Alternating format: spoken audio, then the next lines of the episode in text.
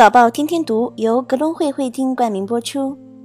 各位听众，早上好！早报天天读汇集天下事。今天是二零一六年五月四号，星期三。我是主播天天。首先来看全球市场动态。恒生指数昨早低开五点二八点，截至收盘，恒生指数报两万零六百七十六点九四点，跌百分之一点八五。国企指数报八千七百四十八点七点，跌百分之二点一三。红筹指数报三千六百九十点七一点，跌五十八点六三点。大市成交额七百七十五点一八亿港元。内地股市今天高开高走，板块全线上涨，沪指逼近三千点，两市不足百股下跌。截止收盘，沪指涨百分之一点八五，报两千九百九十二点六四点。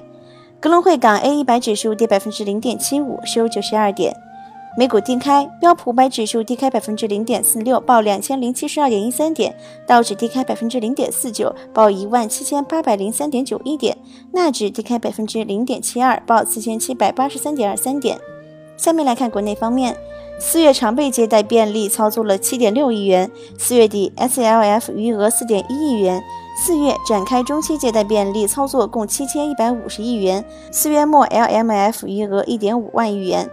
国家卫计委等八部门成立全国集中整治号贩子和网络依托工作协调办公室，并联合制定印发《集中整治号贩子和网络依托专项行动方案》，对相关医疗机构、互联网企业依法进行严肃查处。通过互联网发布医疗广告。其内容必须与卫生计生行政部门审查批准的内容一致，不得发布未经审查的医疗广告，取消医生个人手工加号条，利用信息系统统一严格管理挂号加号，建立号贩子黑名单，并纳入社会信用体系。发改委表示，下一步，发改委将把价格改革向纵深推进，把价格监管和服务水平提升到新的高度。重点是深化电力、天然气、医疗服务、交通运输等领域的价格改革，进一步放开竞争性的环节价格，改革环保电价补贴方式，完善可再生能源价格形成机制和补贴办法，在产能严重过剩行业进一步推进基于单位能耗的差别电价政策，落实超定额用水累计加价政策。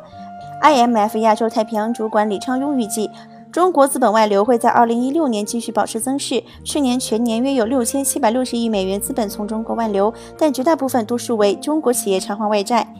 接下来看港媒方面，税务局预计，2016至2017年度的印花税收入按年将减少20%至500亿元。局长黄全辉表示，过去半年物业和股票市场表现比之前沉静，预料来年不会有比较大的改变。估计印花税入会减少。金鹿按揭转介首席经济分析师刘媛媛表示，今年的楼市转势，买家普遍观望。今年首四个月，观望按揭及楼花按揭表现均差于去年同期，更分别创四年及三年新低。单看四月份已出现回落。据金鹿按揭转介研究部及土地注册处最新的资料显示，四月份官楼按揭注册录得四千五百一十六宗，较三月的五千五百九十宗减少百分之十九点二，已连续五十六个月不足一万宗，更创五十个月即逾四年新低。下面来看海外市场方面，三六零搜索发布公开信称，即日起，三六零搜索放弃一切消费者医疗商业推广业务。法国总统奥朗德表示，法国当前对 TTIP 跨大西洋贸易和投资伙伴关系协定谈判持拒绝态度。法国捍卫欧洲央行坚持宽松政策的行动。特斯拉昨日称，最新出炉的上海新能源牌照政策中，包括特斯拉在内的多款电动汽车仍然享有免费新能源牌照。国际金融科技支付及货币专家 World First 宣布，于日本市场推出新服务，同时支援全球网上商户开拓这个新市场。网上商户会出其在日本销售款项回国时，可以更加的节省时间和金钱。下面来看公司公告方面，首先来看凤凰医疗宣布以不少于十二点四亿元向中信医疗健康产业集团收购内地两间附属公司控股权，拥有及运营三级医院。拥有七百张床位，受限于适用法律及上市规则，卖方可以进一步向公司注入目标公司的余下股权。该股将于周三复牌。汇控行政总裁欧志华在业绩电话会议上表示，巴西竞争委员会下属的技术小组已经向其理事会建议批准集团出售在巴西的业务，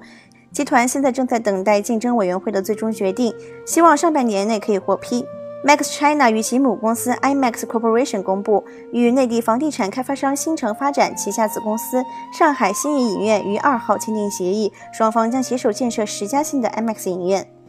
北控水务于四月十九号至二十一号连续三天增持桑德国际，由原本的百分之四点五八增至百分之十一点七一。相反，施罗德于四月十九号以每股平均三点一二六元悉数减持桑德七千八百一十八点七万股，或百分之五点一九。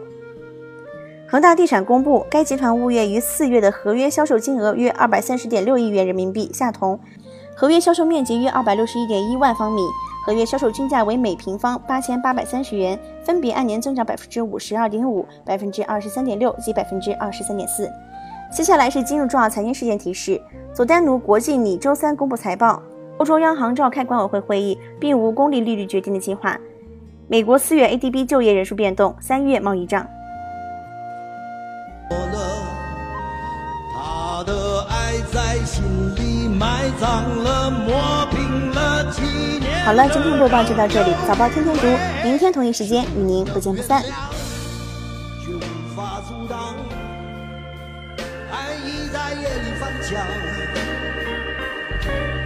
是空空荡荡，却嗡嗡作响。谁谁谁在你心里放冷旧爱的誓言响起了一个巴掌。当你记起一句旧爱，一个耳光，然后好几年都闻不得、闻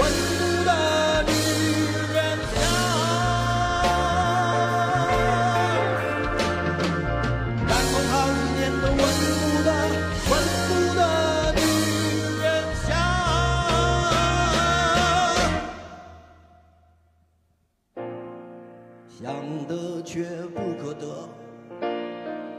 你奈人生何？想得却不可得，情爱里无智者。